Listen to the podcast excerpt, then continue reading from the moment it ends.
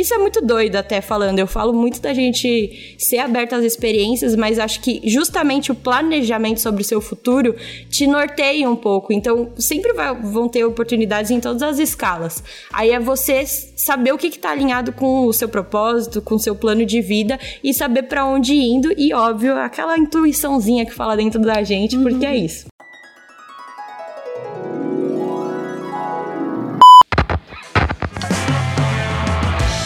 Oi, gente! Eu sou a Manu Bordache, fundadora do Still The Look. E esse é o The Look Stealers, podcast para contar tudo sobre os bastidores do coolest office in town, ou seja, do nosso escritório. Nessa primeira temporada, a gente vai falar sobre a trajetória de cada uma das Look Stealers. De onde são, o que cursaram na faculdade ou o que não cursaram, onde vivem, do que se alimentam e o mais importante, como chegaram até aqui. Muito bom dia, boa tarde, boa noite. Não sei quando você está escutando este podcast. Estou aqui, eu, Sophie, de volta ao comando do Deluxe Steelers. E essa semana o episódio está especial. Se você acredita no poder da intuição, hum, Tô te falando, esse episódio é para você, porque a nossa entrevistada de hoje, ela sempre acreditou muito na intuição dela e sempre seguiu aqueles sinais, né, que a vida dá pra gente, que a gente tem que perceber, tem que agarrar.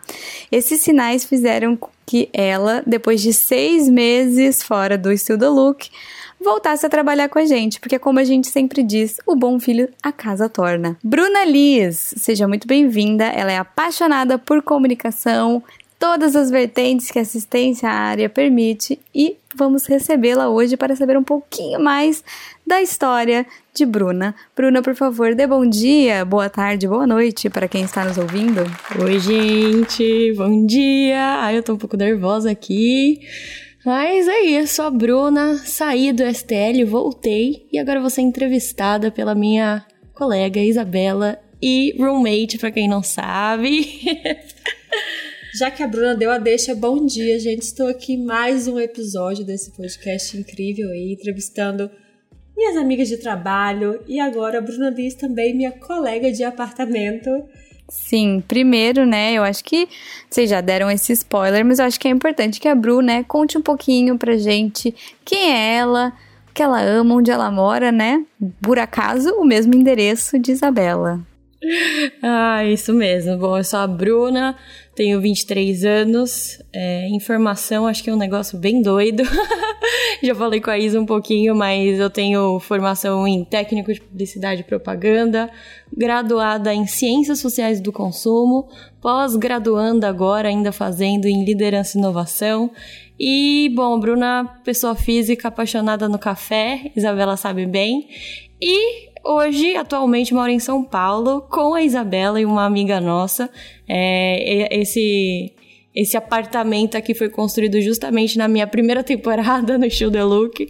E estamos aqui, né? Vivendo vivonas, trabalhando juntas. E acho que é isso.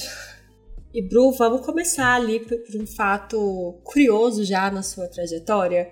Eu fiquei sabendo informações privilegiadas que logo ali no começo da sua trajetória profissional, você ajudou seus pais é, a criar comunicação visual para a loja deles. Conta isso pra gente, quantos anos você tinha, como, como foi isso? Bom, vamos lá. Ah, eu falo que eu fui muito estimulada criança, porque eu fui a primeira filha, a primeira neta, a primeira tudo do lado dos meus dois pais.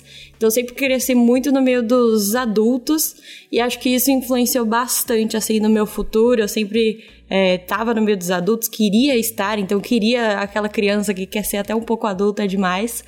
E sempre fui muito estimulada, a parte do meu pai sempre foi muito da comunicação, tenho professora de história, minha avó pintora, é, meu avô, ele era engenheiro, como é que é? Nem sei, ele é mecânico, mas sempre foi muito ligado, assim, em, em equipamentos. Então, foi o primeiro a ter a TV no bairro, uhum. teve equipamento de gravação. E desde então, eles me estimularam bastante para ser uma pessoa comunicativa, criativa, em todas as vertentes. E quando eu era criança, meus pais abriram uma loja de presentes. E criança não, vai, eu tinha uns 11 anos E estava eu lá, a Isabela, até contei pra ela assim por fora, porque a Isabela é do design, né? Eu nem uhum. tenho mais formação em design, mas criei o logo para eles e, bom, acho que ali, já com 11 anos, sem estar tá pensando muito no futuro, é, todo esse passado já dizia muito sobre o que viria no futuro. e falando em futuro, vou contar uma coisa que só quem mora com a Bruna ali sabe, que é o seguinte: a Bruna já tem a vida inteira planejada, então ela já sabe quando ela vai casar, ela já sabe quando ela vai ter filho, ela já sabe o que ela vai fazer ali na pós-graduação, no mestrado, no MBA, em tudo. E assim, Bruna, queria que você contasse ali para todo mundo é, como que você imagina aí que todas essas. É, porque eu acho interessante agora a Bruna falar um pouco da trajetória profissional dela, né? Contar tudo, tudo que ela já fez ali até quase entrar no Look, porque isso é um papo pra, pra daqui a pouco. Não, ali. e como ela consegue se planejar nesse grau, né, gente? Espera um momentinho aqui. Eu não consigo. eu não sei eu não nem consigo... o que eu vou almoçar hoje, Sofia. Menina, exato. Eu não consigo planejar o cardápio da semana direito. Ai, meu Deus. Então, gente, uma coisa, né, no sobre você, sobre quem é a Bruna, acho que eu fiquei um pouco pressionada e acabei não entrando em detalhes. Mas eu sou aquariana com ascendente em aquário.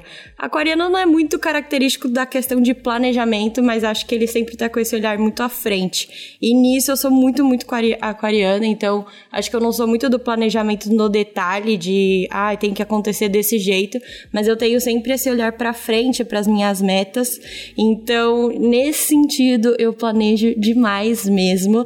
A Isabela sabe, já tenho a data para para casar, né? Isso se der tudo certo, mas já tenho data para isso tudo.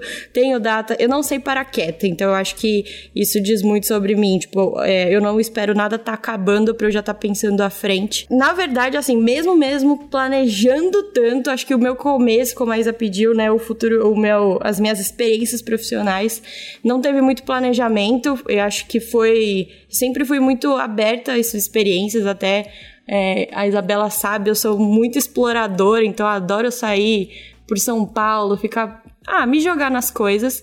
Então, desde muito nova, eu sempre me joguei nas, no que fosse surgindo, porque é isso. Eu acho que nada, nada, nada, nada, nada, nada nessa vida é por acaso. Uhum. Então, tudo que surge, eu, eu penso bastante e, e sempre tenho a tendência a me jogar. Meus primeiros trabalhos, vamos lá, experiências. Bom, teve a dos meus pais, e em paralelo a dos meus pais, eu tinha uma tia que, bem pertinho da loja dos meus pais, ela tinha uma cafeteria Talvez a paixão do café vem daí. Será que não sei. Daí? Não tomava café na época, mas enfim.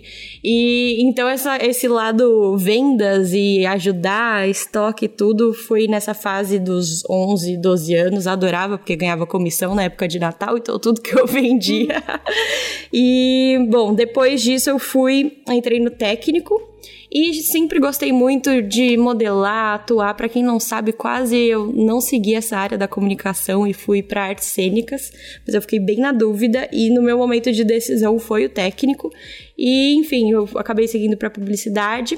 Durante o técnico, eu comecei a fazer várias coisas de vídeo e meu primeiro trabalho remunerado foi num fazendo social media para um instituto de cirurgia bariátrica. Meu Deus. Juro, juro, juro. Eu ficava fazendo post, agendando, criando legenda, fazendo arte.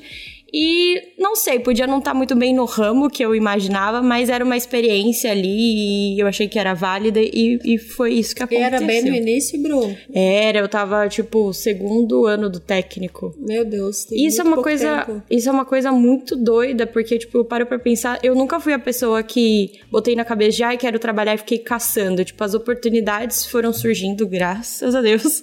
E quando eu fui ver, a partir do momento que eu comecei, eu não parei mais. É, depois é, dessa, desse período social media, eu fui assistente de produção de clipe. Ai, que demais. Isso Pô, foi muito de incrível. Quem? Conta pra gente esse Ai, spoiler. gente, MC da Laboratório Fantasma, é a produtora do MC da. E o Rael, que é da produtora dele, tava fazendo um clipe. O meu namorado, a irmã dele trabalha com a equipe e já sabia que a gente tinha feito técnico em audiovisual e, e publicidade e colocou a gente lá para ter essa primeira experiência. E nossa, acho que foi um, um marco, assim, para mim foi uma madrugada, é, que era produção de clipe, né? Então foi toda a gravação, até ver, né, Isa, muito do que a gente faz hoje em dia, essas produções. E, enfim, mais uma experiência dentro da comunicação, mas em outra faceta. E seguindo aí, quando eu fui ver, eu acabei o meu técnico. Nossa, eu tô falando pra caramba, né? Mas é que a história é, é longa, meu Deus. Muitos trabalhos. Muitos trabalhos. Quando eu acabei o meu técnico de publicidade na, na virada de, de, de, de ano, assim, de acabar o técnico e o ensino médio e ir pra graduação, eu já tinha traçado o que, que eu queria, que era SPM. E olha isso que doido, tipo, eu vou. Isso. Ai, gente, eu não sei. Lá vem a Bruna, Mística. Bruna Mística. Mas, tipo assim, eu sou muito a pessoa da afirmação, do externalizar, jogar pro universo. E se eu parar pra ver, eu, a minha vida inteira eu fiz isso e acho que foi dando certo. Então, no meu terceiro ano, eu queria muito fazer SPM. E para quem é de São Paulo sabe, né, a SPM é uma graduação com valor alto, então eu sabia que eu queria, mas assim, não era certo que eu Como? conseguiria, exato. E aí, quando eu acabei o técnico, o diretor da minha, da minha escola, que é também diretor da universidade, porque o meu técnico era na, na numa instituição de universidade, ele me convidou para trabalhar na área de marketing e já ingressar a graduação de graça dentro da, da, da faculdade, que era a mesma escola. Né? Vou dar nomes, né? Eu fazia a FECAP, só que eu fazia o ensino médio técnico, e a FECAP também tem universidade. E aí eu tinha muito esse negócio do meu da minha meta sobre SPM, SPM e mais uma prova da minha intuiçãozinha batendo ali. Tinha alguma coisa que eu falei, não, eu, eu, vou atrás do que eu quero. E aí eu fiquei com um negócio, tipo, não, eu tenho que ir atrás do que eu quero. Fui me inscrever na SPM. Quando eu fui ver, é, eu fui uma das pessoas que ganhou bolsa. Então, tipo, o meu impasse deixou de existir o impasse de como fazer a SPM, comecei a fazer a SPM. Eu achei que ia fazer graduação em publicidade, só que eu já tinha feito técnico e no ano que eu me inscrevi abriu a graduação, que é um curso único da SPM de Ciências Sociais e do Consumo. As coisas não acontecem por acaso, né? Exatamente. E foi justamente com o lançamento do curso que surgiu a oportunidade e a chance de bolsa, porque era um curso novo, muito mais incentivo. E eu achei que ia agregar. Enfim, depois eu posso falar melhor sobre esse curso, mas aí seguindo na linha histórica das experiências profissionais, quando eu comecei a faculdade, não deu um semestre, um dos meus professores do técnico me chamou para trabalhar na agência dele. É, era uma agência pequena, então era isso, fazer um pouco de tudo também. Nessa época foi muito mais projeto de identidade de marca e eventos, então foi outros 500 que eu fui trabalhar na área da comunicação. No meu terceiro semestre da faculdade, a faculdade sempre faz projetos com marcas muito grandes para o aluno poder ter uma experiência na prática, né, de, de alguma vivência que seria, que seria profissional. E teve um projeto com a Unilever. Aí, gente, não querendo me gabar aqui, mas a minha sala foi, o meu trabalho foi um dos escolhidos para apresentar dentro da Unilever. E foi eu e uma amiga. É, aí vem também um pouco desse estímulo de comunicação. Sempre me botaram muito para ser a pessoa que fala, para ser representante de sala, então fui escolhida para ir lá apresentar. Nessa que eu fui apresentar, o RH estava presente, a galera do marketing também, e fui chamada para uma entrevista de estágio. Deu tudo certo, eu entrei na 3CM, que é uma marca de produto de cabelo para mulheres, né, em público massa, assim. E aí eu entrei nisso, e aí as coisas começaram a se moldar, porque eu já tava vendo que eu tava fazendo várias coisas diversas dentro da área da comunicação, só que eu entrei num ramo que realmente me encantou, que é o universo feminino, é, o as- trazer acesso para as mulheres, trazer a beleza como uma alegria e não como uma pressão. E eu- isso me encantou, esse desafio, porque a gente sabe o tanto de problemática que tem dentro desse assunto e o quanto é, as mulheres precisam ser empoderadas e não pressionadas. E ali começou a nascer um negócio a mais dentro de mim, eu sabia que eu queria isso. Enfim, trabalhei lá um ano e fui fazer intercâmbio. Porque aí é a Bruna que não para quieta. Eu parei, eu sabia que eu queria fazer intercâmbio e eu parei pra pensar, eu falei, vou fazer durante a faculdade, porque depois profissionalmente, talvez eu queira focar mais em carreira do que em estudos. Fui pra Portugal. No que eu fui pra Portugal, nossa, eu tô tipo, tá muito grande essa história, socorro. Mas no que eu fui. Alguém quer falar alguma coisa? Não, isso eu ia dizer, né? Tipo, vamos parar só um segundo. Bruna, quantos anos você tem mesmo? 79? Conta pra gente. Eu tenho 23 anos, gente, sério. Ou, de verdade, isso é um negócio muito doido, porque eu não. Esperava que no momento atual é, é, as experiências minhas profissionais, pensando em currículo, até para mandar de volta, né, recentemente pro Show The Look, eu tivesse que filtrar. Então, tipo, eu já tirei experiências do meu currículo para deixar as coisas mais importantes. Isso é muito, muito louco. E, enfim, só fazendo as aspas aqui para quem tá ouvindo. No meu primeiro currículo, eu coloquei que eu era pizzaiola, porque eu não tinha mais nada que colocar. eu mandei o um currículo pro STL falando Pizzaiola. Ai, mentira, pizza. Pizzaiola tá achando o quê? Tá achando é. que é só designer? De jeito nenhum. Eu Não. amo, eu amo ser multiuso, gente. Acho que diz muito sobre a gente, sabe? Mas, Bru, foi, foi quando você tava lá em Portugal que você enviou a primeira vez o currículo pro Estudo Look. Foi isso, né? Exato. Estamos chegando perto do meu primeiro contato com o Estudo Look. Aí, ah, fazendo um parênteses, quando eu fazia o estágio na, é, na Unilever, na 3CM, foi quando eu comecei a ter esse contato com o Estudo Look, porque a gente já fazia projetos com, vo com vocês, né? Na época eu nem sei quem tava, mas já fazia projetos com o The Look e foi dali que eu comecei a conhecer a a gente. Mas enfim, aí em Portugal fui, eu era apaixonada, ainda tinha no Brasil pela Lush Cosméticos, não sei quem lembra aqui, quem curtia. Nossa, quem não lembra, é brincadeira. Não, sério, eu amava demais. E cheguei lá falando, meu, quero ainda ter uma experiência aqui, profissional, vai me ajudar, né, em questão de grana pro, pro intercâmbio, porque eu fui para estudar, mas óbvio, queria aquele dinheirinho para poder viajar, pra, enfim, ficar bem. E eu entrei como vendedora na Lush. Olha que doido. Quando eu cheguei em Portugal, eu saí andando pelos shoppings pra meio que dar uma prospectada, ver o que que tinha.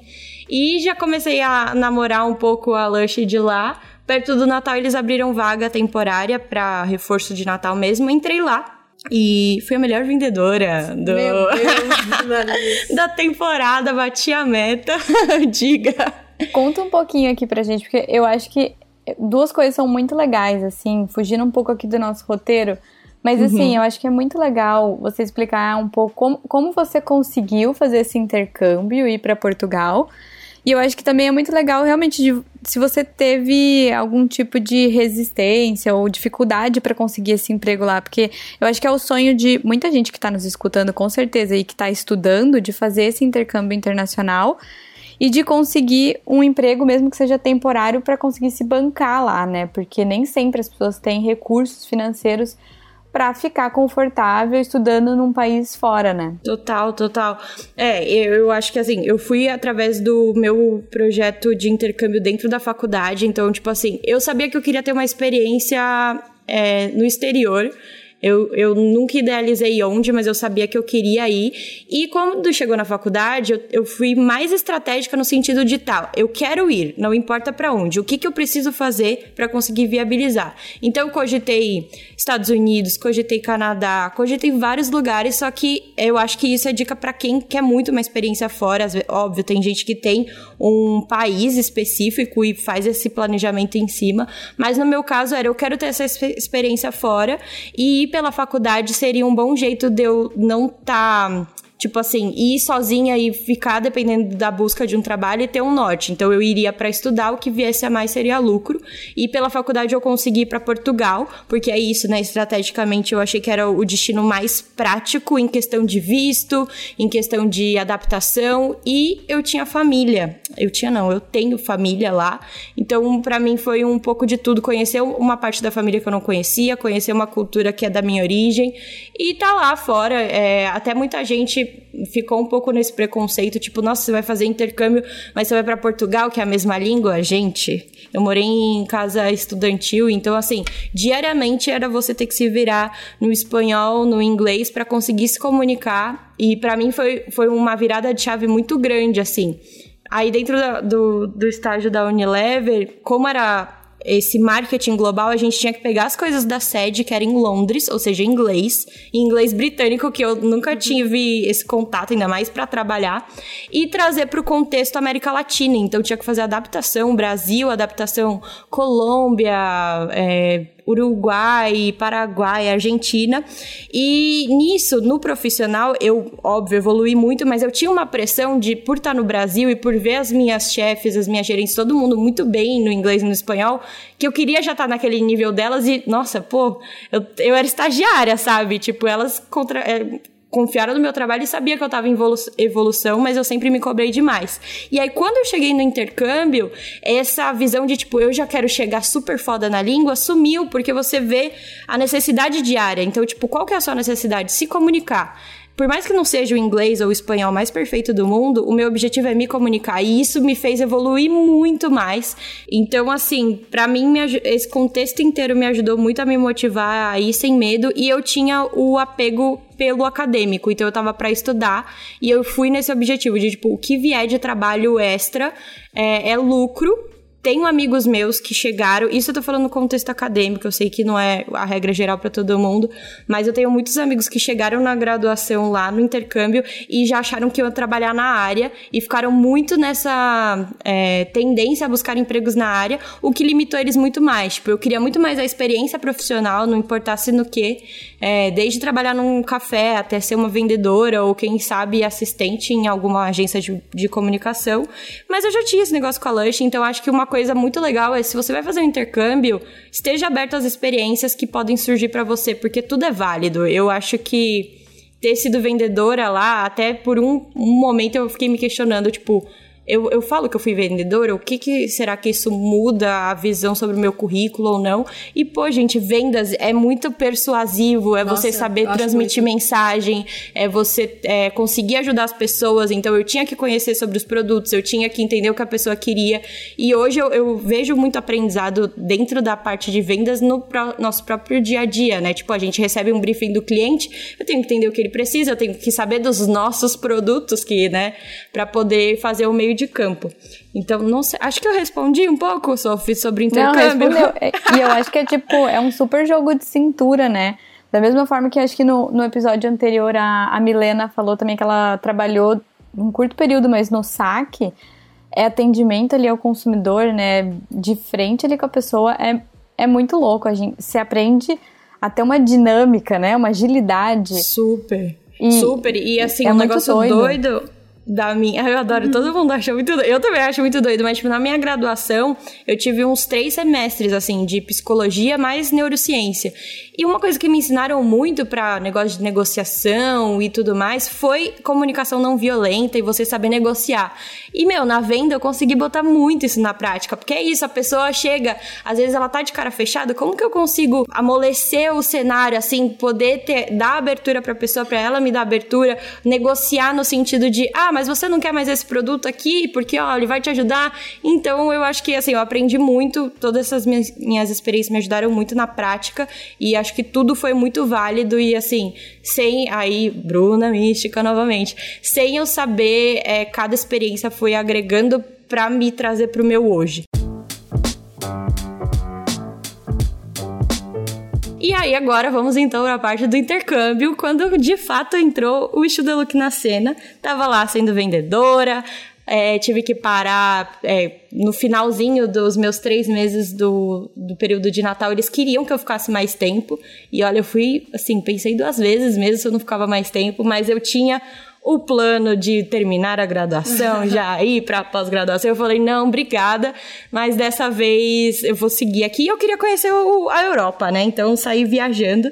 Isso é muito doido até falando. Eu falo muito da gente ser aberto às experiências, mas acho que justamente o planejamento sobre o seu futuro te norteia um pouco. Então sempre vai, vão ter oportunidades em todas as escalas. Aí é você saber o que está alinhado com o seu propósito, com o seu plano de vida e saber para onde ir e, óbvio, aquela intuiçãozinha que fala dentro da gente, uhum. porque é isso. Aí eu neguei, né, a, a, continuidade lá na Lush, achei que a experiência foi válida. O, o projeto inicial era eu ficar três meses, que era só o reforço de Natal, e ia concluir com sucesso.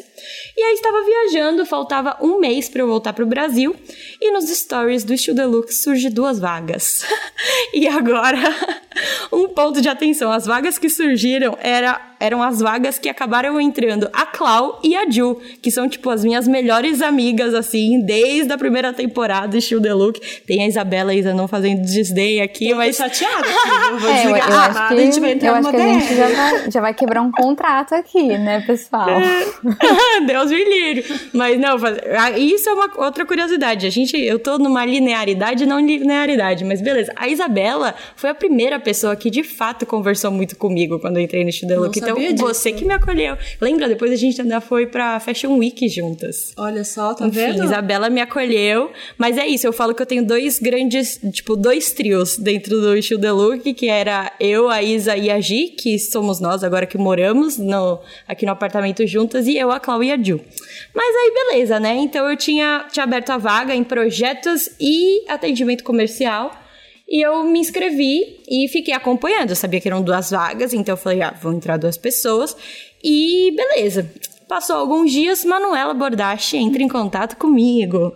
E começamos um papo, fiz entrevista com ela. Só que aí, nesse período, gente, eu me fiz um pouco de sonso. Então, não, não pontuei que eu estava em Portugal. Porque eu tinha esse receio, né? Na época não era tão comum. Até tinha pessoas já que trabalhavam remoto, mas o contexto de mundo era outro, estava tudo presencial. A gente tinha ainda mais esse apego com a ideia de que trabalhar é fixo dentro do escritório. Então eu tinha receio disso ser uma barreira. Então não, não menti, mas omiti, Omitiu, não, não né? botei em detalhes onde eu estava, localização, quis mandar o meu currículo, as minhas experiências e um pouco de mim. Agora, depois desse podcast, a gente vai ter que perguntar: tá onde, hein, querida? Exato. E aí, é, aí a Manu entrou em contato comigo, começamos a conversar e eu fui num co-work lá em Portugal para conseguir uma sala direitinho, porque eu morava em residência estudantil, então era uma zona, um, gente falando, passava gente pela janela. Ah, é uma doideira. Aí comecei a falar com a Manu e ela viu que eu tinha esse essa pegada já dos vídeos e sem saber, eu comecei a fazer uns testes para Manu à distância. E aí foi nessa entrevista que eu falei, Manu, tô no tô em Portugal, mas assim, dia, sei lá, não sei que dia que era, mas eu já tinha data marcada para estar tá no Brasil, né? Falei, então, dia X estou em São Paulo. Então, ficou a total disposição. Ela, aí ela me ofereceu os testes através de vídeo. E eu não falei, não falei isso na minha trajetória, sabe como? Eu comecei a trabalhar com vídeo, Isabela. Eu sei, mas contei pra todo mundo. a gente é marqueteira, a gente já jogou aqui o bate-bola, mas eu comecei. Ah, é, a Sophie. A Isabela sabe, porque, né, moramos juntos, mas Sophie que não sabe. Eu comecei a me desenvolver em vídeo porque eu aprendia no técnico, mas assim, o meu técnico era de publicidade e propaganda. Então tinha um pouco de vídeo, mas não era que nem o técnico de audiovisual, que era focado em produção de vídeo. Então a base que eu aprendi fui eu e minha melhor amiga virar youtuber. Então, tipo, a, a, minha prática e evolução de vídeo foi nos 15 anos gravando vídeo zoeira e desafios e tags de YouTube com a minha melhor amiga. Tipo, a minha melhor amiga só chegava zoando e lá tava eu preparando luz, arrumando câmera e fazendo toda a edição pós para subir no YouTube. Então, assim, esse foi o começo. Mas uma coisa para adicionar ao pequeno currículo de Bruna Liz.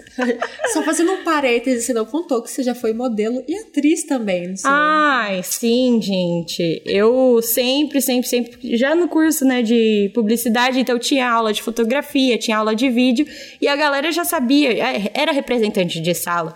Eu não sei, eu acho que eu sempre fui muito de tomar a frente das coisas. Não sei o quão ruim ou bom é é na visão dos outros, mas assim, nas minhas experiências foi sendo mais bom do que ruim. E aí a galera sempre me botava para tirar foto, para gravar os vídeos. Eu já fui a modelo da, do, da minha faculdade no metrô, já estive estampada no metrô. Uhum. Já fui de criança da minha escola, foi eu acho que meu primeiro trabalho modelinho. E aí eu, eu fazia tudo em paralelo, essa parte modelo independente, faço até hoje, amo modelar. O Show The Look me realiza, porque é a união desses dois mundos, é vídeo, é marketing, é é, modelar, é decorar texto. E foi aquilo que eu falei. Chegou um momento que eu tava decidindo se eu ia ser atriz ou se eu ia pra área da comunicação, mas aí acabei levando a atriz como segundo plano. Quem sabe um dia, né? Meu sonho ainda é ser protagonista em algum clipe de música. Eu uhum. sempre sonhei isso vendo MTV. Mas é isso. E Bru, é... uma, uma pergunta. Quando você entrou na sua primeira passagem dentro do Studio Look, qual era o, o, teu cargo, assim? Você já entrou como audiovisual ou ainda não nem existia esse núcleo? Conta um pouco melhor. É, esse foi, é, um, é uma honra que, graças a Deus, eu carrego, que o audiovisual não existia. Foi, assim, um nicho que foi se criando através dessa minha experiência.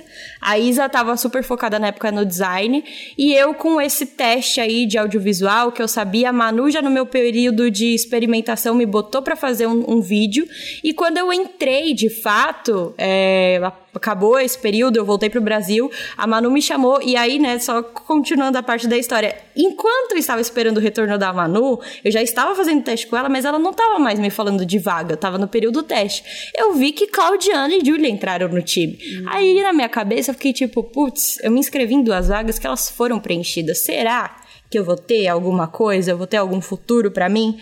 Mas a Manu seguiu fazendo o teste comigo. Eu falei, bom, alguma coisa pode ser que tenha, vamos seguir. Manuela já tinha tudo em mente. Não, Manu, eu falo que a Manu, ou mulher visionária, ela tem essa intuiçãozinha na hora de contratar as pessoas, eu acho. Ou ela tem algum segredo aí que a gente não sabe, mas enfim.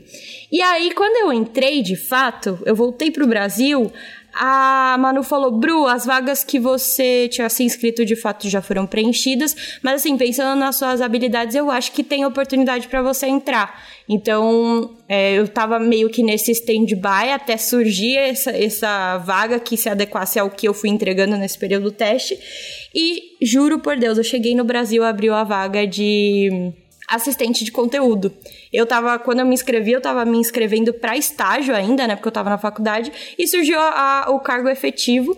Aí a, a, coordenadora de conteúdo da época entrou em contato comigo perguntando se. É, falou que a Manu já tinha passado o meu histórico e tal, se eu não tinha interesse em, em, em, tentar essa vaga. Eu falei que claro. E é isso, mais uma vez, acho, né, gente? Tipo, se for ver, olha o 360 na área da comunicação que eu fui fazendo, de versatilidade de formação. Então, acho que se eu ficasse muito dentro da caixinha, tipo, ah, não, eu sou marqueteira, é só marketing. Ou, ah, não, eu sou editora de vídeo, é só edição de vídeo. É, eu não teria essas oportunidades. Então, veio uhum. é, a sugestão de assistente de conteúdo, eu falei, bora.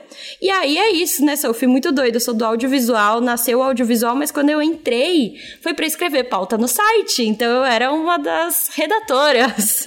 Na época que a Bru entrou, tinha acabado de, de começar o IGTV no Instagram e a gente começou a nossa série de testados e aprovados, não foi isso uhum, que você começou a uhum. editar? Exatamente. E aí, era um vídeo por semana? Um vídeo por semana. Aí, aí toda a equipe gravava e eu e ficava você na edição. escrevendo. Sim, era, era tipo assim, meio que o meu projeto pessoal paralelo dentro do Show The Look. Então, uhum. a minha obrigação era o quê? As pautas no site. E em paralelo eu fui tocando isso do vídeo, um por semana. Até que, quando eu fui ver, já tinha virado três IGTVs por semana.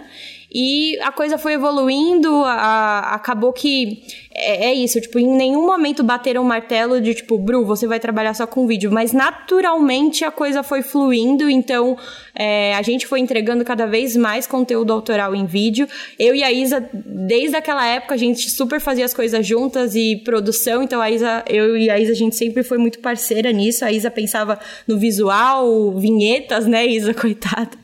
E, e eu ia pra parte de captar e editar cenas gravadas.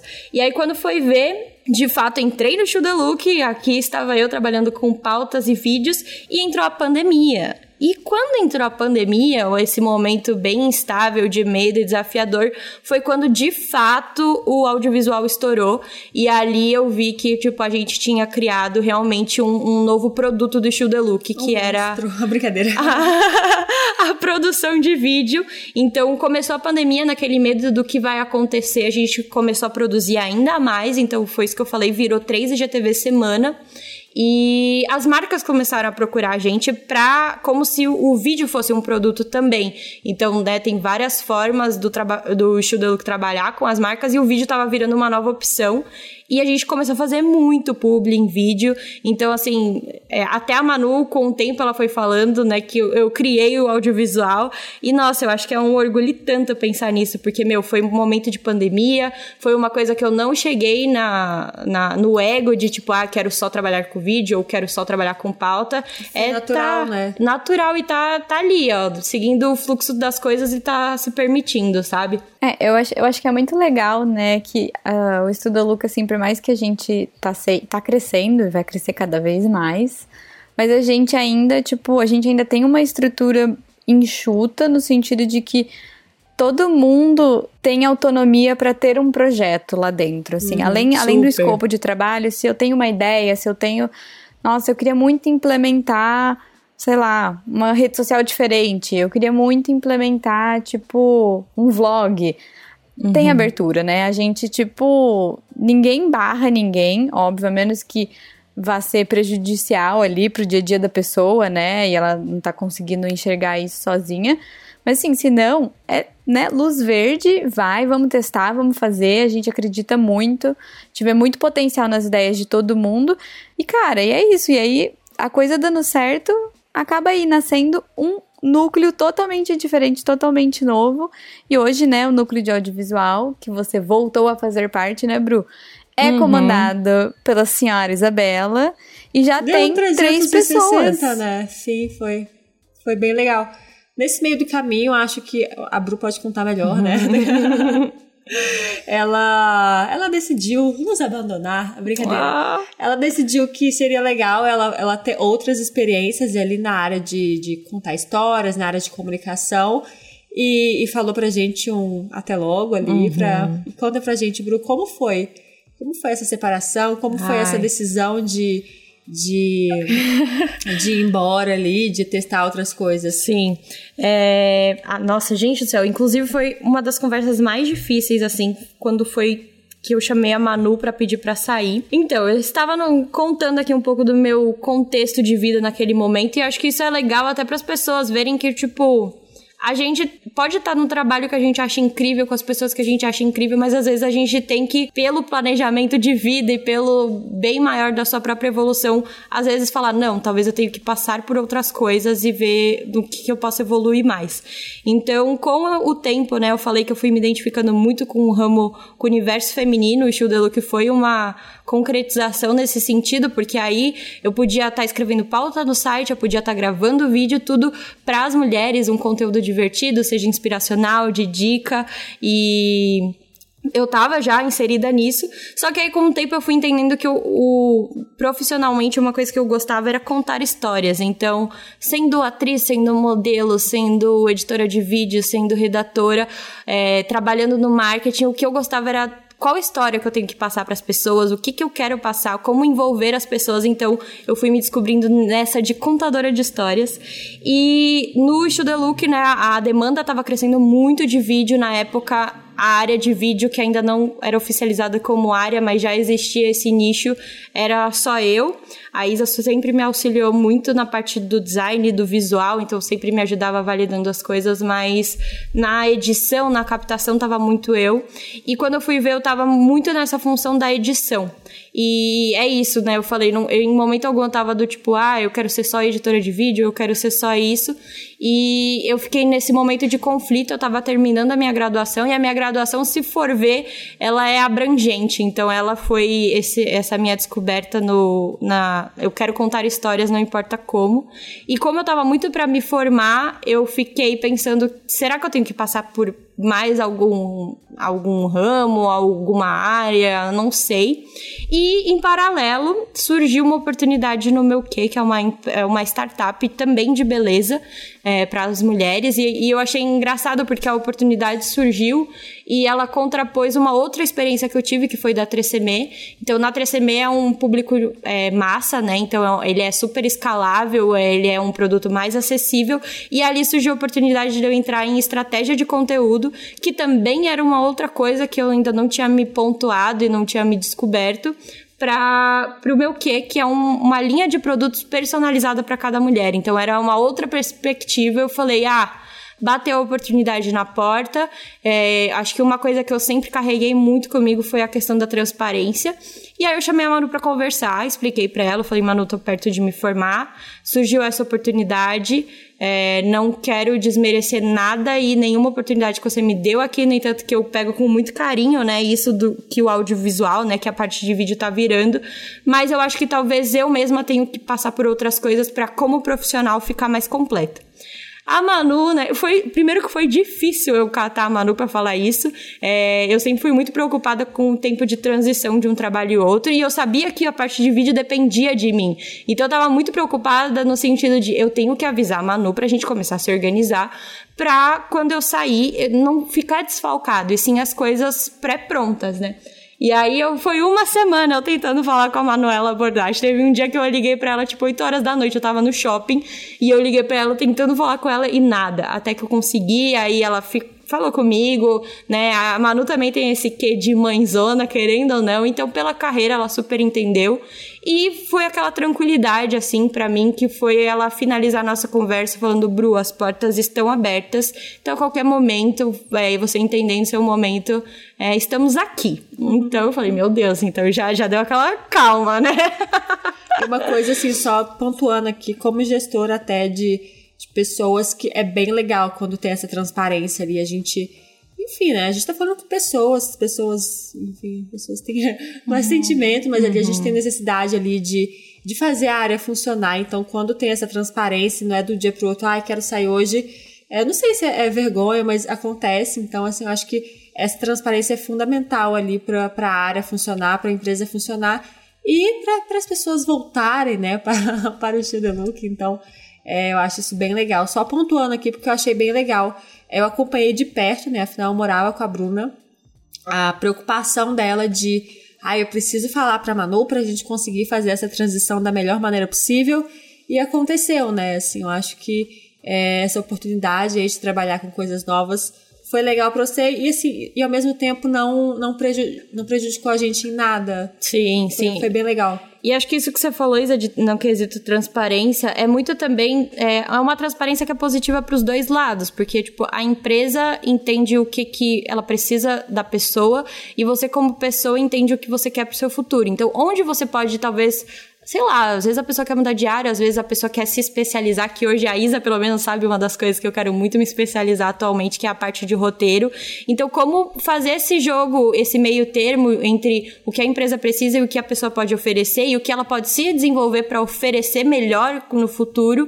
E eu acho isso muito bonito até e saudável, sabe? Então, naquele momento eu falei com a Manu, até a Manu falou, Bru, que, que de você se vê hoje? Eu falei, Manu, não me vejo em outra área que não a que eu estou fazendo no Show Deluxe. Só que eu acho que eu preciso, talvez, antes de me formar e ainda nesse contexto de estou me formando, que eu acho que eh, tem um pouco menos de pressão, porque a partir do momento que você é formado, você é uma pessoa que tem que estar empregada, né, no mercado.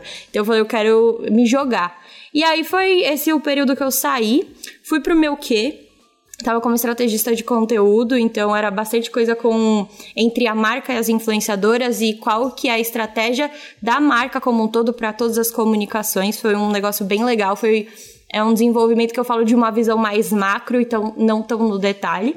Só que aí, em dois meses, gente, outra oportunidade bateu na porta. Eu fico até meio, meio mal, não sei. Teve um momento que eu, eu me questionei muito do tipo, será que isso é negativo para mim? De a oportunidade estar tá surgindo e eu tá mudando para ter outras experiências ou é algo positivo? E hoje, tipo, eu, eu já tenho um pouco mais desse desapego, dessa reflexão, porque tudo que eu fiz me trouxe até aqui, eu tô feliz, sabe? Então acho que é válido. Então acho que a gente não tem que ter medo, a gente tem que ter esses planos para poder seguir. Mas aí estava no meu quê? Em dois meses, a, uma influenciadora gigantesca me convidou para trabalhar e tentar uma entrevista para trabalhar na equipe dela, que é a Ana Cardoso, uma influenciadora que, gente, eu acompanho desde a minha época capricho dos 11 anos. Então foi muito doido ver que do nada de fã para funcionária. E, enfim, quando eu parei para pensar sobre a oportunidade, eu já tinha passado por agência, eu já tinha passado por multinacional, eu já tinha passado por portal de conteúdo. Faltava esse viés de qual que é o lado, então, da dinâmica de trabalho de um influenciador. E aí eu fui. é, e é muito doido. Isso é também o que a Isa falou de transparência. Olha a importância da transparência, porque esse ramo, todas essas empresas que eu passei, elas se cruzam. Então, o, o a 3CM trabalhava com o Steel Deluxe é, podia fazer coisa com influenciadora, a influenciadora tinha vários contatos com a marca. Então, é importante você ter essa sua ética e esse relacionamento transparente em todas as coisas, porque uma hora você vai se encontrar com as pessoas que você já trabalhou, que você ainda quer do trabalhar. mercado, é um ovo, gente, é um ovo. Exatamente. Então, assim, é uma coisa que, que eu acho que todos nós aprendemos em determinado momento das nossas vidas é que por mais às vezes que você não goste, não esteja feliz onde você está, ou você não goste do trabalho que você desempenha, ou você tem até às vezes alguma ah, alguma rusga ali com algum colega de trabalho, faça seu trabalho, faça da melhor forma possível, leve, por exemplo, para um RH se for preciso, mas não vale a pena, enfim, você se queimar à toa, sabe? Nem então é muito importante certeza. realmente ter essa ética, porque, gente, o mundo dá voltas e. Felizmente e infelizmente, em alguns casos, alguns mercados são muito pequenos e o quem indica é, uma, é real. Às vezes a gente perde uma oportunidade de trabalho porque alguém não gosta da gente por bobeira. Então, assim, é uma coisa que é muito importante de levar, né? E de, de, ter em consideração, principalmente para quem tá começando, porque eu acho que quando a gente já está um tempo no mercado de trabalho, em, em, algum determinado nicho, a gente já tem essa visão e a gente consegue entender isso e consegue se pautar da maneira mais ética e da maneira assim mais é, profissional possível, mas quem está começando muitas vezes não tem essa visão e é sempre uma dica importante, tipo, independente do que estiver acontecendo, faça o seu trabalho, se for preciso, leve adiante, não sei, qualquer coisa que você tenha contra quem está trabalhando com você ou a empresa, mas uhum. não vale a pena o desgaste emocional de ficar batendo boca. Leve para quem Sim. precisa, mas faça seu trabalho e saia quando também você entender que vale a pena sair. Exato. E uma coisa que eu sempre me cobrei muito, acho que é isso que eu falo, né? A minha criação é, eu sou muito grata, porque acho que ela faz muito do que eu sou hoje. Acho que ter convivido muito com adultos quando eu ainda era uma criança me deu um senso de responsabilidade, ah, responsabilidade né? diferente ou de vontade de tentar me equiparar a, aos adultos que estavam ali comigo para eu não parecer muito boba.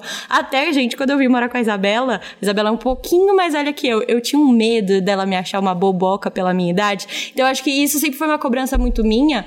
E uma coisa que as pessoas tinham que ter muito claro que, muito além do currículo, tem aquelas habilidades que, que pesam muito. E isso, para mim, é ser profissional. Então, você tá trabalhando numa empresa, a empresa tá reconhecendo o seu valor, ela tá te dando oportunidade. Não tem por que você sair de uma empresa, não ser transparente ou criar picuinha, nada a ver. Então, eu acho que esse meu histórico com várias marcas que estão no mesmo ramo expressa um pouco do meu profissionalismo e é uma coisa que eu quero muito, assim, é um valor muito alto para mim, que é ser profissional. Não tem porque as pessoas às vezes elas têm um currículo ótimo e o, esse soft skill dela tá em tá em falta e isso impede muitas oportunidades ou, sei lá, a sua própria credibilidade no mercado, sabe? Tem que manjar dos Paranauê, né?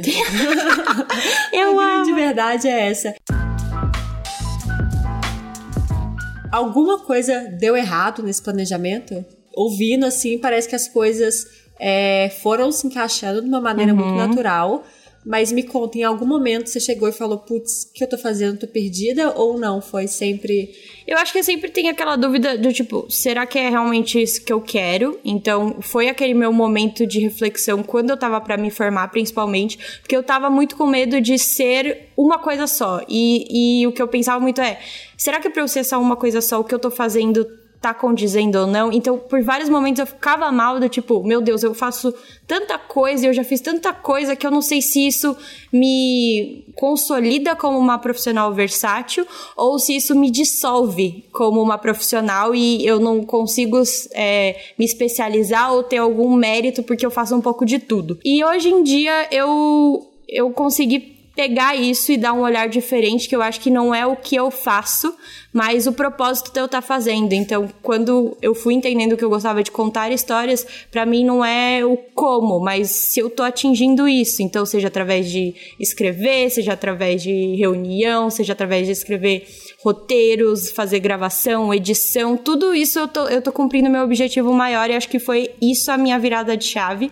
E respondendo o que a Isa falou, pelo amor de Deus, não quero que de forma nenhuma é, essa minha trajetória soe como perfeita, porque eu, eu, tenho um pouco de medo da pressão que às vezes outras experiências podem dar nas pessoas. Eu sempre peguei, eu sempre trabalhei, isso é uma coisa que eu, eu, tenho muito orgulho, eu sempre trabalhei muito com mulheres. Então, desde o meu estágio lá na Unilever, sempre tive muitas mulheres presentes. E ver a, é, a posição dela sempre me inspirou muito. Então, eu espero muito que, mesmo nova, é, essa trajetória soe como força para as pessoas do que como, nossa, que perfeito, ai, que sorte. Porque eu acho que não foi sorte, gente, pelo amor de Deus. Eu acho que teve muito trabalho aí envolvido e essas, esses momentos de reflexão, porque eu acho que é isso. Eu não consigo falar que algo deu errado, porque eu sempre fui adaptável ao que estava acontecendo e que estava batendo na minha porta. Então, eu tinha o meu plano maior, que é o quê? O que eu quero ser, o que eu quero fazer e de quais formas eu vou conseguir me inserir nisso para ir realizando os meus sonhos. Então, não, não, afirmadamente eu não vou falar que eu posso falar nada deu errado, Isa, porque o que foi aparecendo eu fui avaliando, vendo se isso estava de acordo com o que eu queria ou não. E se descobrir, eu acho que é o melhor nesse processo inteiro, porque é, você fica mais fácil de ter as suas decisões, sabe? Não, e depois, depois de todo, todo esse vai e vem fora do estudo look, você finalmente, né, voltou, né? Porque é aquela coisa que a gente sempre diz, o bom filho a casa torna, isso, vai, isso aconteceu, isso aconteceu comigo, aconteceu com a Lara. É muito comum, gente. A gente se apega, a gente volta. Porque realmente é muito bom trabalhar aqui. Modéstia à parte, né? Aqui vamos defender a firma, porque a verdade é essa. E aí, Bru, que, como é que é a sua rotina de trabalho hoje? Ela é diferente de quando você saiu? Olha, tem uma diferença sim, voltei para a área, né, do audiovisual, e até quando surgiu essa oportunidade, eu acabei nem comentando, né, fui falando até chegar, até voltar pro Show The Look, mas não falei como eu voltei. E estava eu e a Isabela, faz um dia de trabalho, conversando durante a janta, e enfim, a Isabela me comenta que, que a, a área estava crescendo e sempre, tipo, a gente tratou, né, não tratando de segredos e confidencialidade, mas como amiga, sempre tinha essa troca sobre o trabalho de cada uma. E eu e a Isabela, a gente sempre foi muito parceira de dar pitaco e ser bem criativas juntas. Eu adoro isso que eu e a Isa tem. E numa dessas conversas, ela falou assim: Bru, audiovisual tá crescendo você não quer voltar, não? O que você acha de voltar? Uma entrevista de emprego na sala de é. casa. Jantando, assim. Eu falei, Isabela, não tinha parado para pensar. E aí a gente começou a pensar se o meu momento de vida tava batendo com o momento do Show the Look. Até, né, Isa, acho que pra entrar. A minha entrevista, né, as meninas já me conheciam, então eu não tive uma nova entrevista no sentido de qualificação e de currículo, porque todo mundo já me conhecia. Mas eu tive uma entrevista que até a Sophie também estava presente, de tipo, Bru, vamos entender o seu momento e vou te contar também o momento da empresa pra gente ver se tem sentido. Porque também eu não queria é, desgastar o relacionamento com o estilo Look para entrar num momento que talvez não condizesse. E quando eu saí, né, eu falei pra Manu, eu falei, Manu, eu quero dar esse giro por aí para como profissional eu ver que eu tive uma evolução. Nunca fechei a porta em relação a voltar pro estilo Look, só que também eu não sabia que seria em seis meses. Então, até foi um processo rápido e eu fico muito feliz de ter voltado. Então, hoje a minha rotina é, é assim, até eu falo diariamente pra Isa como eu fico chocada, como em seis meses a dimensão das coisas mudaram. Então, pensar o jeito que foi fluindo naturalmente de começar a criar roteiro, começar a criar calendário de pauta de vídeo, hoje é uma realidade e é uma coisa obrigatória.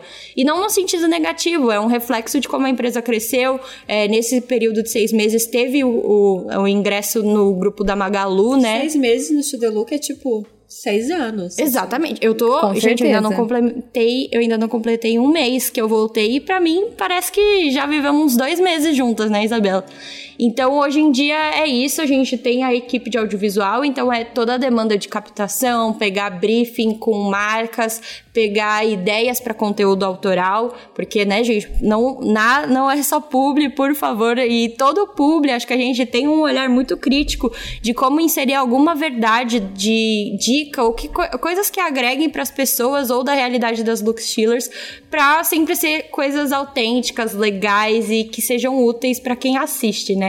E é isso, hoje estamos aqui gravando, roteirizando, captando, editando. Então, uma coisa da área hoje é que todo mundo pode passar por esse 360 dentro do audiovisual. É, eu, Bruna, a Isa sabe, cada dia mais quero me especializar no sentido da roteirização, no planejamento, na criação dos briefings com as marcas, porque eu acho que é nisso que eu tô me descobrindo como contadora de histórias, tá me realizando parar e falar vou escrever a próxima história aqui que o Show do Look precisa. e aqui estamos, Sophie, voltei, tão feliz. Nossa, e é muito legal ver o crescimento de todo mundo, porque isso que as pessoas não sabem, mas o, as Look Steelers são real uma família. Eu saí do Show the Look, mas todo mundo segui vendo as minhas amigas. Foi um, uma barreira quando eu parei para pensar em sair, mas aí eu botei a questão de carreira e o meu desenvolvimento Tipo, não, eu tenho que fazer isso. E hoje eu volto ainda mais feliz, porque é botar em prática essa minha evolução dos seis meses com as minhas amigas, com uma equipe que é muito integrada e que dá muito gosto. E como você falou, né? É, é o, a, o, o sinal verde para poder criar. E então, tudo isso dá muito gosto de trabalhar e querer crescer junto com todo mundo, sabe? E a família cresceu, né? Oh. a família dobrou nesse meio Exatamente. Tempo. E agora, para finalizar o nosso podcast, um momento para falar de sonhos, respostas rápidas, o nosso famoso bate-bola jogo rápido, ping-pong dos sonhos. E a gente ainda não arrumou o um nome para isso, Sofia. a gente, eu, futuro, a gente acho que a gente nunca vai conseguir outro nome, entendeu? Tá, é, um, é uma problemática. É, é uma área ampla, entendeu? Brincadeira. É, em uma palavra, Bru, o que você deseja daqui para frente? Florescer. Eu falo que meu nome, né, tem muitas flores dentro do nome, então eu uso muito esse termo porque eu acho que é crescimento. Então, florescer. E o seu sonho para o STL? Nossa, eu quero que cresça muito, assim, que precise contratar muito mais gente, porque a gente tá fazendo um trabalho muito incrível. Eu, eu espero que cada vez mais as nossas histórias sejam relevantes para as pessoas, reconhecidas e que o Chudeluc cada vez mais tenha essa sua marca como Chudeluc, que é essa referência no sentido criativo, no sentido de conteúdo, na moda, na beleza, no comportamento, e que a gente possa compartilhar muitas histórias do time, das outras mulheres e do que está rolando no mundo aí para divertir, inspirar e promover o, o florescimento de todas as mulheres. a Bruna Liz daqui a 10 anos. Agora eu quero ver ela contar o planejamento Cara, dela inteiro. Gente, é, 10 eu ia anos. falar isso. Eu, eu, quero, eu quero planejamento, eu quero planejamento detalhado. Isso tá o quê? Isso tá num post-it? Isso tá num caderninho? Isso tá na sua, na sua cabeça só? Conta tá na minha cabeça, mas de, disso que eu falo, gente, que eu acredito muito na lei da atração e de jogar por universo. Eu sempre deixo bem anotadinho as minhas metas e planos de vida, porque é legal, acho que com o tempo você achar o papel perdido e dar check, ou no final do ano você já vê o que você fez ou não. E vamos lá, 10 anos é muito tempo, tá bom? Então, assim, ó, com certeza já vou estar tá casada.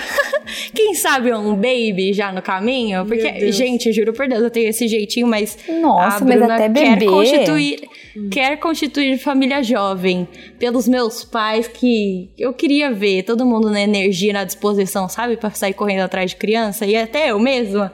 Então se preparem, né? Em 10 anos vem. Ai, tô ansiosa. Ai, é, eu quero, eu quero ser Tô tia. acabando a minha pós-graduação. E para quem não sabe, gente, eu tenho, eu tenho muito isso do business, mas eu tenho muito do acadêmico como cientista social e do consumo. Então, nesse tempo aí, ó, minha pós-graduação acabando que vem, eu já quero emendar mestrado MBA e doutorado. Meu Deus do céu. Que isso, Bruna Viz? Me Pelo aguardem, de Deus, galera. e que horas você faz xixi, mulher? Que horas, que horas você, você, você janta? Conta pra mim. Não. Não, mas isso é verdade, Sofia. Até eu e a Isa, recentemente, a gente fechou um curso de produção executiva. Uhum. e é isso, tipo, uma coisa que eu até falo, tem óbvio, precisa ter do, o tempo do descanso, mas eu sou muito do tipo, tenho que me planejar, mas se eu ficar achando as muitos obstáculos eu não faço. Então eu vou eu falo que a Bruna do futuro age pela Bruna do presente. Aí eu vou, fecho, e aí quando as coisas já tá fechada, aí eu que tenho que me organizar para conseguir concretizar. Então é isso, né? Ah, um pouco menos de horas de sono, mas tá valendo. Sofia, o que, que você vai almoçar hoje? Ah, menina, já almocei, né? Foi uma salada, foi bem rápido. Sim, ó, eu engoli. Engraçado até porque a, a Bru, né, Silvestre, no caso, que cuida aqui da produção do podcast, ela me mandou mensagem e falou assim: olha, tá aqui o link para você já entrar. Aí eu falei assim, ué, Bruna, mas não era meio-dia e meia? Aí ela falou, meio-dia? Aí eu falei, ai, desculpa. Eu estou num fuso uhum. diferente, entendeu? Você então eu tava ali, ó. Futuro. É. Eu já tava ali no futuro, entendeu? Então, assim, eu já almocei, gente. Foi só uma salada correndo para poder entrar aqui. A vida é essa. Boa ideia. Agora eu sei pelo menos o que eu vou almoçar, entendeu? Então, a sua. Opa, a melhor coisa que aconteceu na sua carreira foi. Ter criado o audiovisual ah, dentro do show dele. Nossa, sério, isso. Resposta Gente, certa, é uma honra, assim. Que vem aqui ó, no ombro e eu carrego com gosto. Tem um quadro da Bruna Liz no escritório. Sabe aquele quadro de honra? Nossa! Criadora do audiovisual. Nossa. É, e a sua maior realização será de verdade ver que. Ver, será ver? Não sei se é essa a palavra, mas sentir que eu me tornei uma das mulheres que, quando eu comecei a minha carreira, me inspiraram muito e que talvez eu possa estar inspirando e ajudando outras pessoas a crescer igual eu tô crescendo. Acho que o processo nunca para, mas acho que é, é esse auto-reconhecimento, sabe? Nossa, profundo, né? e trabalhar no STL é tudo menos tradicional. Ah. Com certeza. Meu Deus, eu, é eu acho que é isso, é uma rotina instável, mas aquele instável super positivo e você tem aval para criar. É, a hierarquia existe, mas no sentido organizacional e não de não para barrar ideias, possibilidades. Então eu, e eu, uma coisa hoje, né, depois de ter dado esse giro, eu falo que o Look é o melhor dos dois mundos. Então tem muito do corporativo, ao mesmo tempo que tem aquele, aquela pegada da startup que você se diverte trabalhando e. E é isso, né? É uma doideira que dá gosto. E a sua parte favorita do trabalho é? Parte favorita? Ver o resultado das coisas. Hum. Que acho que criar é muito bom, mas ver o resultado é ver que a criação rolou, o processo foi e, e aquele check no coração, sabe? De tudo feito. Inclusive, fica aqui, né, o, o Merchan, né? Você que chegou até aqui, escutou, é, pode ir lá entrar no arroba Look, no Instagram, Procura a gente no YouTube, procura a gente no TikTok e deixa lá, né? Segue, fica lá deixando seu like, seu comentário. Vamos valorizar o trabalho aqui de Bruna Liz e companhia, né, gente, do audiovisual. Uhum, Vem ver esses resultados, galera. De Você teria coragem de deixar a Bruna triste? De jeito nenhum. Eu amo. E pra finalizar, ser uma Lux é ser uma cabeça pensante a todo momento. Que eu gosto disso. Eu, sempre tive muito medo de, de, ser uma pessoa alienada ou ignorante no sentido mais amplo. E ser uma look stealer é você tá pensando na, na sua realidade, na realidade da sua empresa, na realidade de mundo, da sua região, de outras mulheres. Então, você tá com a cabeça sempre em funcionamento, gente. Uau! É, eu tenho certeza que ela escreveu essas respostas num papel e decorou. Pior que Muito isso, não. chique. Olha nada. só, ela tá com um rascunho do WhatsApp aqui, gente. Mas eu tô, gente. ela mesma. Pra, pra algumas dicas pontuais. Isso realmente ah. foi no freestyle, como diz minha bio do Instagram. e agora, Bruna Liz? Pra finalizar esse podcast, a gente quer saber várias dicas. Então, se você tiver algum podcast, algum livro, filme, qualquer coisa ali que te inspire diariamente, ou até uma frase, conta pra gente. Era isso que eu estava aqui, ó, pegando meu bloquinho de notas, tá, gente? Vamos lá, livro. Pra quem não sabe, eu amo filme de terror, eu amo a temática do terror, então eu vou indicar aqui um livro de terror, que é uma história, mas assim, fazia muito tempo, ultimamente eu tenho lido muitos livros no quesito conteúdo, e fazia tempo que eu não li uma história e uma história que envolvesse. Então fica a dica aí, Gótico Mexicano, é um romance mas tem um quê aí de suspense, bastante terror psicológico e olha, é uma experiência muito legal. Já falei bastante sobre esse livro aqui internamente e eu vou falar para todo mundo aí, leiam, é muito legal. Agora vamos para filme. Como boa pessoa de do terror, eu vou indicar um romance. é um livro, um filme que eu vi é um filme que eu vi recentemente que, e olha, me pegou muito de romance. Fazia tempo também que eu não vi um, um, filme legal assim que te envolve. E é A Última Carta de Amor, é do Netflix. Muito, muito legal. É uma viagem no tempo entre passado e presente sobre cartas de um romance que foi impossibilitado na época. E acho que pega muito isso para mim no poder das histórias e como tentar pegar histórias separadas e uni-las ou reuni-las, então é muito legal mesmo. Fica a dica aí pro final de semana. E agora uma frase que eu tenho duas, eu acho que é, é, era isso que eu tava aqui anotada. Uma eu sei de cabeça e a outra eu a gente não tá aqui, eu não tô aqui do lado da minha bancada do home office, mas eu tenho ela num post-it para todo dia eu lembrar, que é do Nelson Mandela e ela fala é, uma boa cabeça e um bom coração formam sempre uma combinação formidável. E eu acho que isso diz muito muito sobre é, a minha trajetória e o meu propósito de vida, então sempre quero estar com a cabeça boa e com o coração leve, sendo transparente, sendo feliz, indo atrás das minhas coisas, podendo me comunicar do jeito que eu acho que eu sou um pouco tagarela, mas acho que isso uhum. é o que tá me levando para todos os meus sonhos, sabe? E a outra frase, essa eu sei de cabeça, e acho que dá para as duas juntas assim, dá para levar para a vida inteira. Ela fala que é, não tenha medo dos confrontos, pois até os planetas se chocam e do caos nascem as estrelas. Então, gente, é isso. Nossa, pelo amor Não de tenham Deus. medo. Mim já terminava o podcast por aqui. né? Antes de finalizar, antes de finalizar, eu, eu vou mandar mais, só mais uma última aqui, uma dica, que, né, se quem tá ouvindo aqui não sabe, a Bru ama café. E aí, eu não posso terminar sem pedir, assim, eu quero assim, a sua receita, a melhor receita de café ou a que você tá tomando ultimamente ali. A, a receita, minha receita de celebração de café com a Isabela, inclusive, é o famoso expresso com tônica, Nossa, gente. Então, assim, ó, água tônica, aquela dose de expresso curto, bastante gelo e uma rodelinha de limão. Se você gostar mais de limão, pode espremer um pouquinho no copo. Perfeito, assim, ó. É, dá um up e uma alegria. Então, toda vez que eu e a Isabela tem uma realização aqui dentro do apartamento, é o que a gente faz pra celebrar. É, gente. Então é assim, é com água na boca e vontade que eu vou levantar minha bundinha daqui agora e vou lá fazer meu cafezinho com tônica depois dessa, que a Por gente favor. fica por aqui no encerramento de mais um episódio do nosso podcast Deluxe Steelers. Foi um enorme prazer, Bru, a gente conversar com você nesse começo de dia. Eu que agradeço, gente do céu, e bora que bora, hein? Porque tem muito trampo. Bora pro dia. E, Bru, muito obrigada por tudo, por ter voltado, por ter acreditado ali no projeto. E é isso, pessoal. Um beijo, até a próxima. E sigam a gente, hein?